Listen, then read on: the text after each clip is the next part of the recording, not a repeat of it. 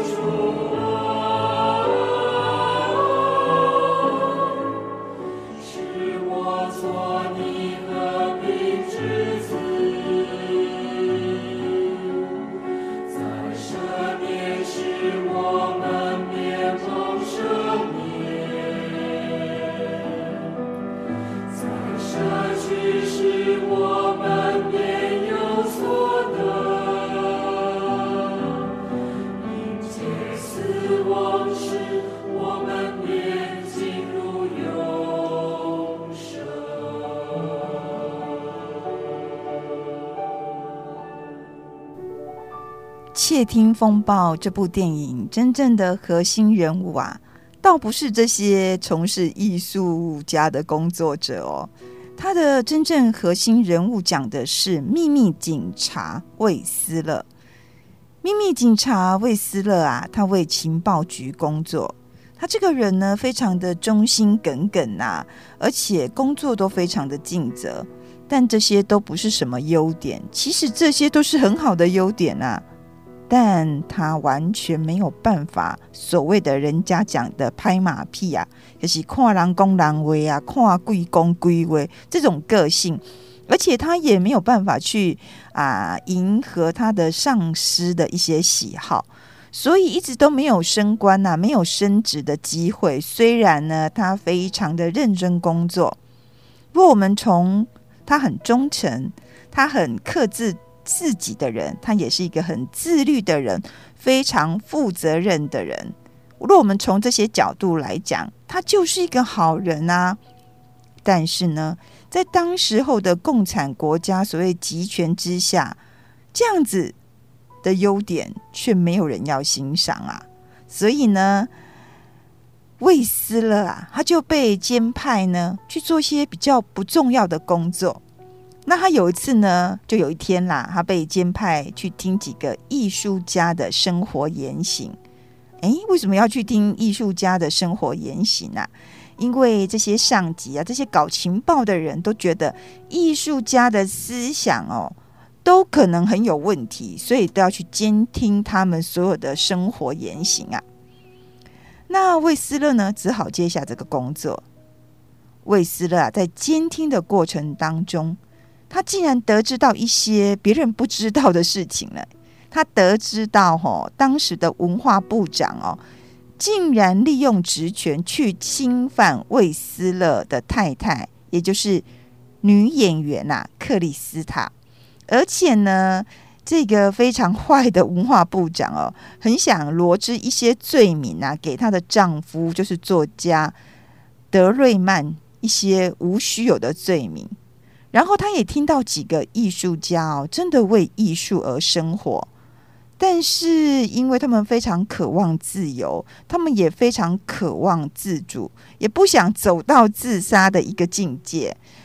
但是有时候呢，他们也无法彻底去服从威权，或是他们很恐惧，说我被剥夺了我的艺术家生涯，或者被剥夺了我的艺术生活。或者一些创作啊，所以他每次听监听到这个，他心里也非常的难过呢。在监听的过程当中哦，甚至呢，秘密警察魏斯勒呢，他还听到作家德瑞曼与他的太太克里斯塔他们之间的爱情故事。他哦，不仅聆听到他们的一些所谓的生活私事啦，他也聆听到艺术。亲爱的听众朋友，他聆听到艺术哦，因为他从作家德瑞曼与克里斯塔家中呢偷走了布莱希特的诗集，他竟然做了这样的一件事情。然后他非常喜欢这本书，他在自己的家呢不仅阅读布莱希特的诗集哦，他甚至会把它念出来，也就是我们说看诗，我们就会去吟咏啊，所以他很欣赏里面。呼唤爱与自由的这些诗诗的作品，譬如在里面有一篇叫做《意玛利亚》这篇诗集啊，哦，这这这一首诗啦，它的内容就这样写：意玛利亚内容所写的就是，他说九月的这一天，洒下蓝色月光，杨李树下一片静默，轻涌着沉默苍白的无爱。偎在我怀中，宛如美丽的梦啊！夏夜晴空在我们之上，一朵云呢，抓住了我的目光，如此洁白，至高无上。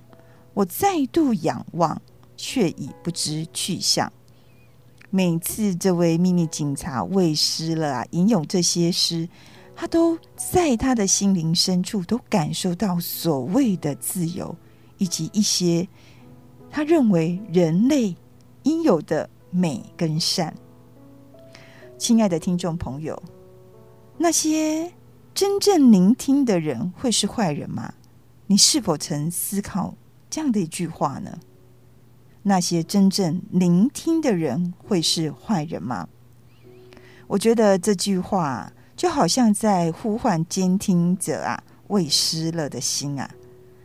他虽然在监听，但是却不由自主哦，变成一位聆听者，而且他是真正的去聆听。渐渐的，渐渐的，他竟然成了好人呢。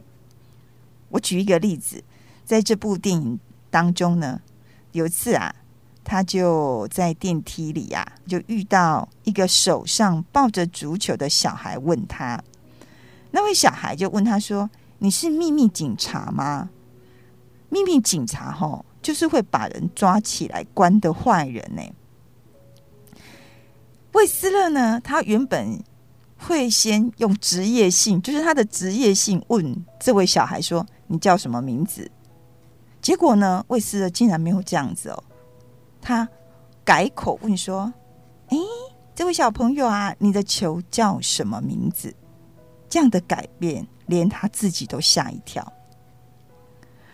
可以说，魏斯勒呢，他深深被这些艺术家感动啊，因为被这些艺术家感动，所以他就默默容许这些艺术家哈、哦，暗地里做一些输送到。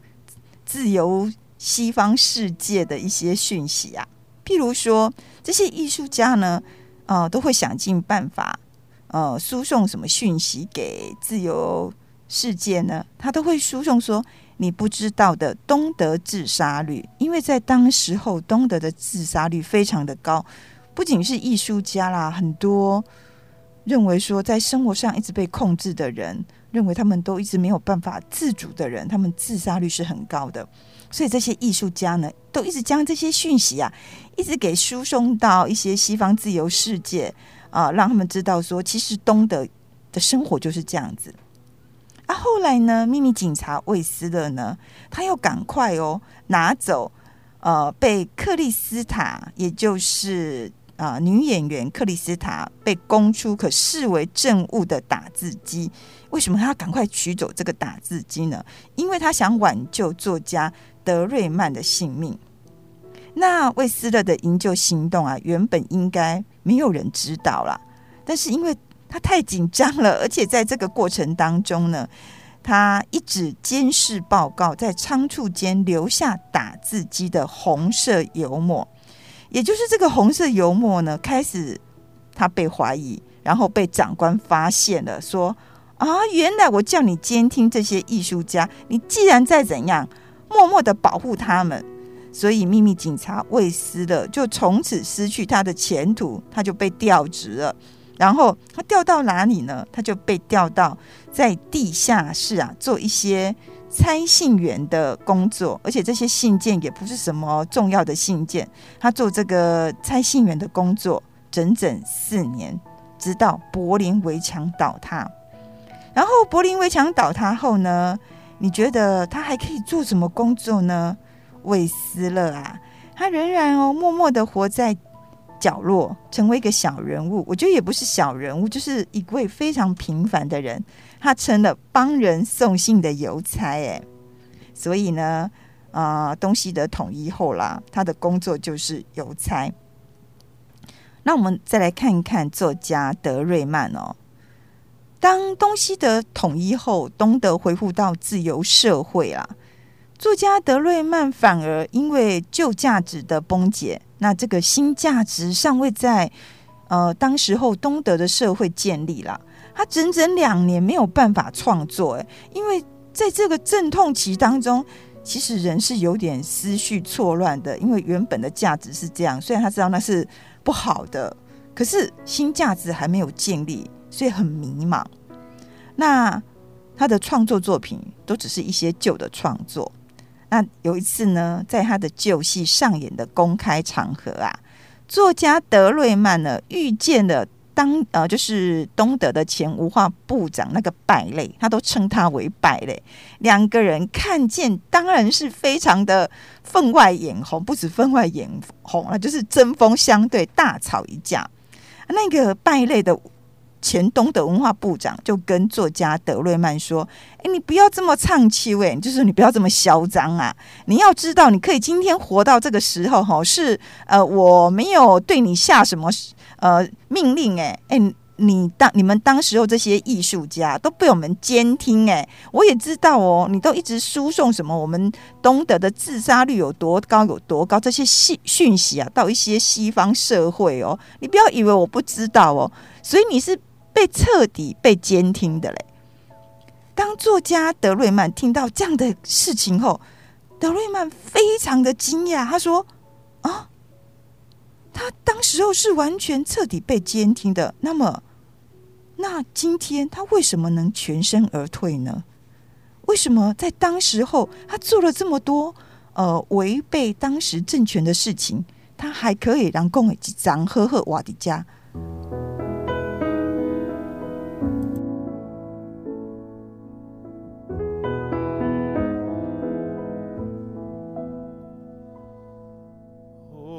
？The summertime is coming,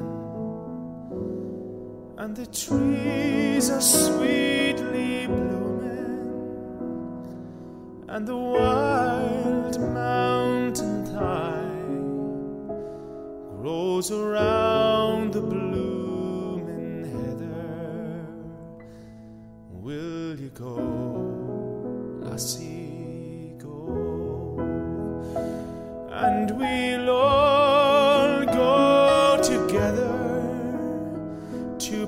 walk.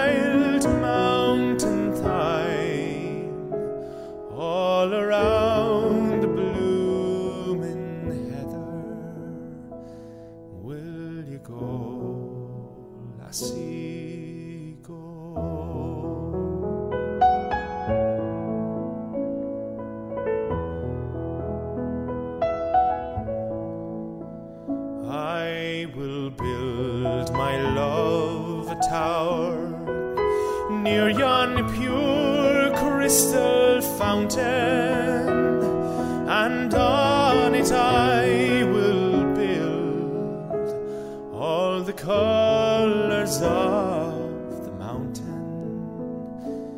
Will you go,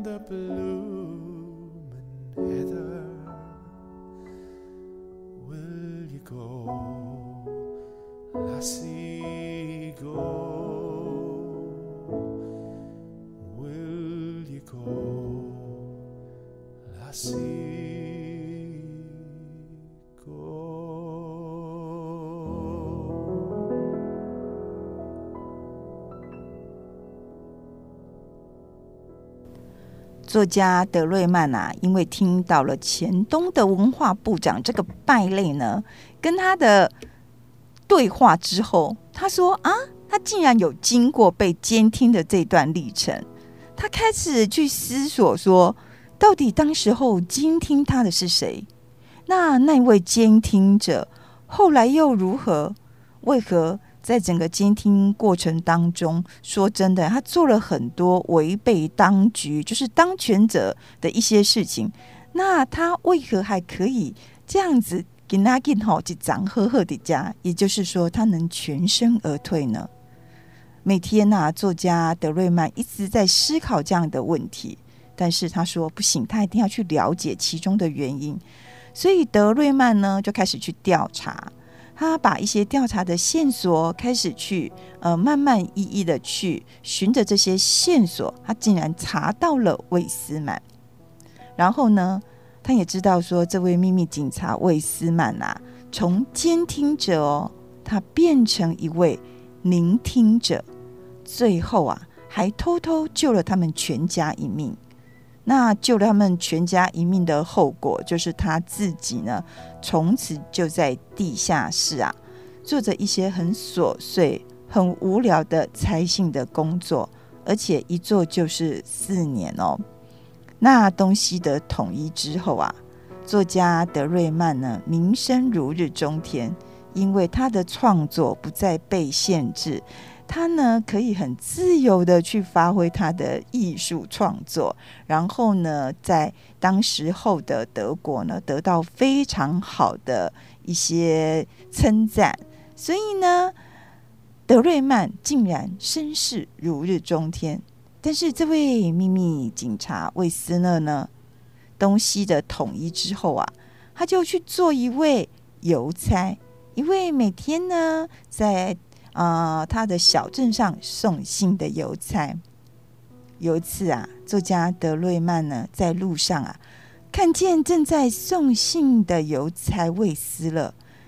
德瑞曼非常的激动，他很高兴哦。他本想哈、哦、快步的上前去跟他相认，要跟他道谢，但是他最后停下了脚步，因为他突然发现，我遇到了魏斯勒，我要跟他讲什么啊？我对他那一份感性，竟然不知道如何言语，哎，我该怎么讲才好呢？他就站在那里，然后远远的看着威斯勒呢，一家一家的送信，就离开他的视线。那作家德瑞曼最后他决定，他要回家。他回家做什么呢？因为他说啊，因为聆听呼唤出善良人性的那种感动，他要写成一本书。而且呢，他要写成迎向新时代的礼赞啊。那这本书名呢，就叫做《献给好人的奏鸣曲》。献给好人的奏鸣曲，他真的非常的努力完成这本书的创作。而且这本书呢的第一页啊，他就写着什么呢？献给 H G W X X 七。诶，为什么他要这样写呢？因为这就是魏斯勒当秘密警察的代号。他相信魏斯勒看见的话，一定知道这本书是要献给他的。当这本《献给好人的奏鸣曲》这本书上市后啊，得到非常好的风评呢，哦，也是非常的畅销。那有一次呢，魏斯勒在送信的途中就注意到，诶，那个书店海报上的书名，他就想说，诶，什么叫做献给好人的奏鸣曲啊？而且他好像在以前他的监听过程当中，他有听过这首曲子哦。所以呢，他就走进书店，翻开这本书。当他翻开这本书啊，看见第一页写着“献给”。H G W X X 七这几个字啊，魏斯的呢，心里非常的感动。他拿起书呢，到这个柜台结账，店员就很客气的问他说：“哎，这本书需要包起来吗？”卫斯呢，竟然非常的开心，也微微一笑，跟他说：“不用了，这本书是送给我的，是送给我的哦。”然后呢，他那一个一向不苟言笑的脸啊，走出书店，竟然扬起了灿烂的笑容。魏斯的呢，他在心里深深的知道，透过艺术啊。他和作家德瑞曼纵使没有见面，但是这两个好人的心灵再度共鸣了。我觉得真正愿意聆听的人哦，或许才能感受到他人生命中的许多困苦、哀伤的痛处。真正愿意聆听的人，真正愿意去感受艺术那些美丽的人。他们才能被潜移默化，或许在他们的心灵当中可以受到一些影响。我们现在呢，就以安静的心啊，来聆听这首诗歌，轻轻听。愿我们呢，都学习聆听这件事。我们一起来欣赏这首《轻轻听》。《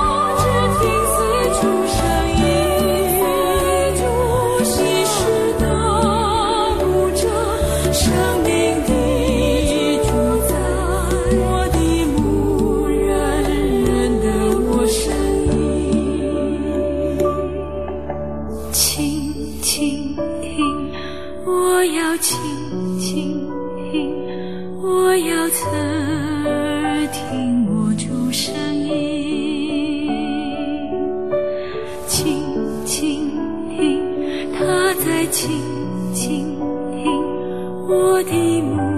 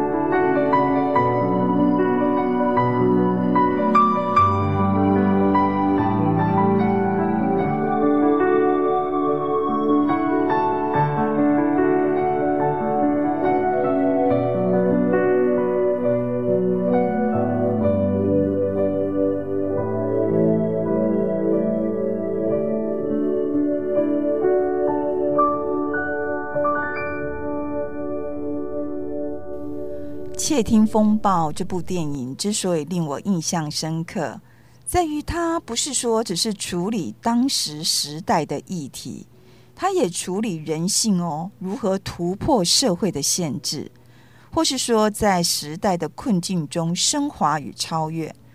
它也让我们知道最深刻啊、最伟大的艺术哦，是如何潜移默化着我们的心灵。我觉得，如果那些很深刻、很伟大的艺术哦，只是艺术家在美的感动中不断超越与升华的努力，或是有些艺术家是从自我卑贱的性格、苦痛的命运、困厄的环境，或是劣质的社会风气中啊，不断超越与升华的一种挣扎。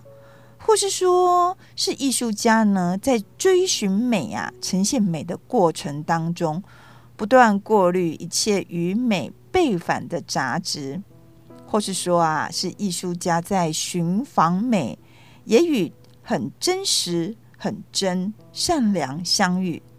我觉得，就像音乐家舒曼说的，舒曼说什么呢？他说。艺术呢，是在人黑暗心灵投射的一道光明。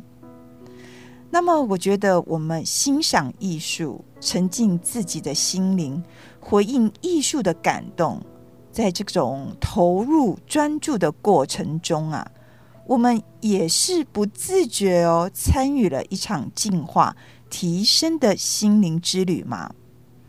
我想，这正是作家德瑞曼感叹说的。他说：“如果人们曾经聆听，我是说，那些真正聆听的人会是坏人吗？”我觉得，作家德瑞曼这句话“真正聆听的人会是坏人吗？”他这句话背后有着很深的意涵。秘密警察魏斯勒呢？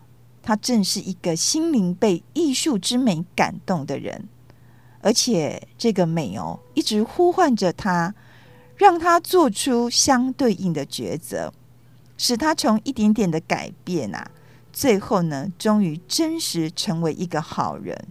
这个改变真的是潜移默化。可是我们再从另一个角度来想，真正欣赏艺术的人，或是艺术的创作者。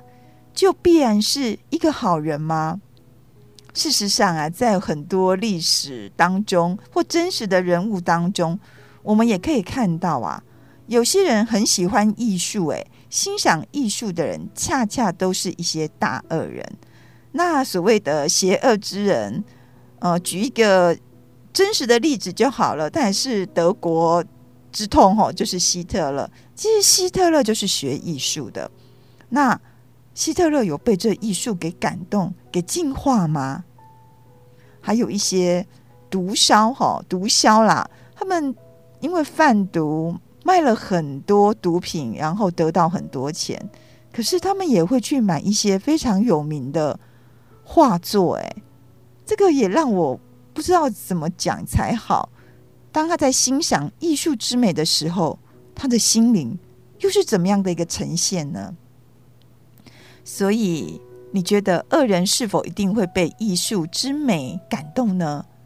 还是说呢，有些恶人呐、有些邪恶之心的人呐、即便他品尝过艺术的美，但是他一旦回到现实生活当中，他仍是将生活中实践的美，还是一些感动，给自动切割，给自动分离。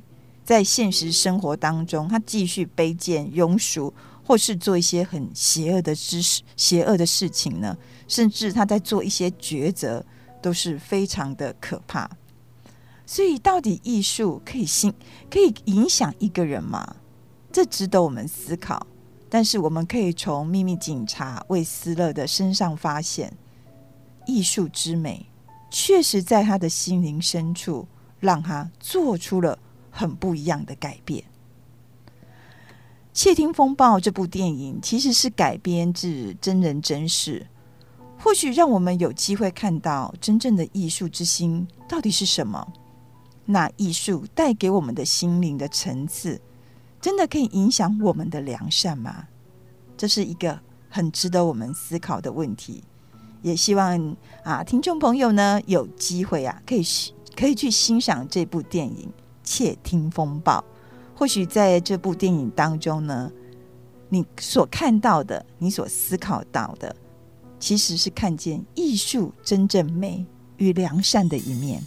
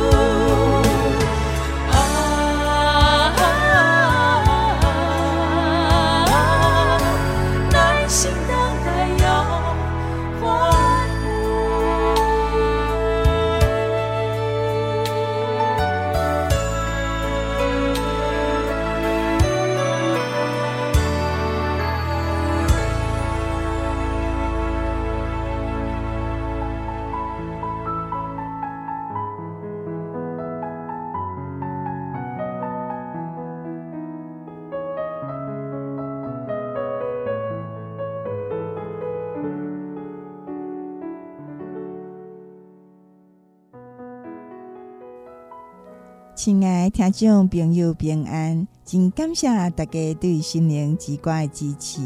有恁的收听甲支持，才会当互广播福音时间继续落去，也好真侪人会当对广播中明白上帝听耶稣基督救赎的福音。为着要互心灵之歌台语福音节目会当继续伫广播中放送啊！心灵之歌实在是真需要大家的祈祷、关心甲奉献。心灵之歌呢，伫遮有一个募集广播制作费用的计划，募资广播制作费用的计划。我真毋望有企业就是讲公司行号有家己制作商品的头家啊，恁确实有想要支持心灵之歌广播福音的节目。我会当伫节目的后边呢，为恁做差不多三分钟的介绍，互心灵之歌的听众朋友会当有机会熟悉恁的企业，或是讲恁的商品。假使恁若有意愿，或是讲想要了解阮这项募资制作费用的计划，欢迎恁恁会使敲电话来信义广播中心嘛，做一个了解。阮的电话是零八。七八九一三四四零八七八九一三四四空白七八九一三四四空白七八九一三四四。心灵之歌啊，实在是真需要大家的收听到支持。台湾台语福音节目已经渐渐消失。这是一件真可惜的代志。心灵之歌呢，冇接到真侪听众朋友的鼓励，因拢真介意会当听到用台语来讲的福音广播的节目，也真毋望讲好台语的福音节目毋通来消息，爱继续落去。我嘛是为着上帝国的福音嘛，坚持用台语的方式努力到今仔日。所以呢，阮才会讲向企业啦，还是讲公司，迄是想要商品广告的头家提出安尼的计划。毋望讲心灵之歌台语福音节目会当继续用广播方式啊来传福音。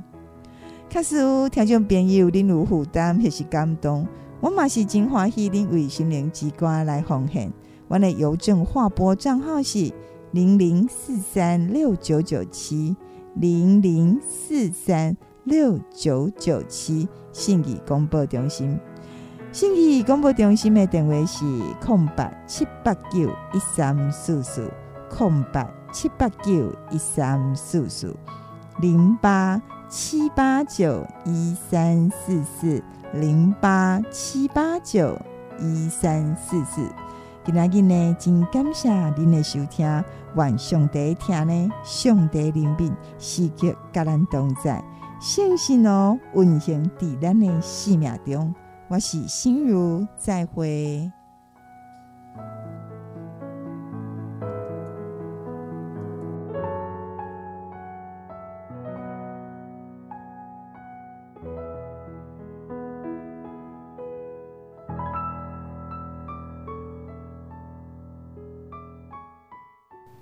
亲爱听众朋友，信义广播中心嘛，真感谢您支持心灵之歌福音广播节目。伫遮呢，我有一个好消息啦，要甲您讲哦。雅比乐国际贸易公司呢，伊对德国啊进口一罐真特别的面油哦。这罐面油呢，是专门为着因为啊，也是讲过敏性皮肤的人所进口一罐面油。可是讲这一罐乳霜呢，是专门为婴幼儿或是过敏性皮肤的人进口的一罐乳霜。这罐面油里面哦，有珍贵的橄榄油、角鲨烯、甲乳清高蛋白，这是真天然的物件，所以哦，无有什么防腐剂啊、化学香料的成分。对咱皮肤打扫有真好的保湿，还是讲保养的效果。信义广播中心呢，伫遮嘛真感谢雅比乐国际贸易公司的头家刘建廷先生哦，已经支持福音广播的节目，也特别讲好要优待信义广播中心的听众朋友，买一罐呢只要五百块，可是你若买五罐呢，佮要加送一罐给听众朋友，也就是讲好六罐哦，只要两千五百块。外国人吼拢知影这罐植物性橄榄角鲨烯精华富敏滋润乳霜的好处。假使听众朋友你有兴趣，还是讲你想要了解、想要买呢？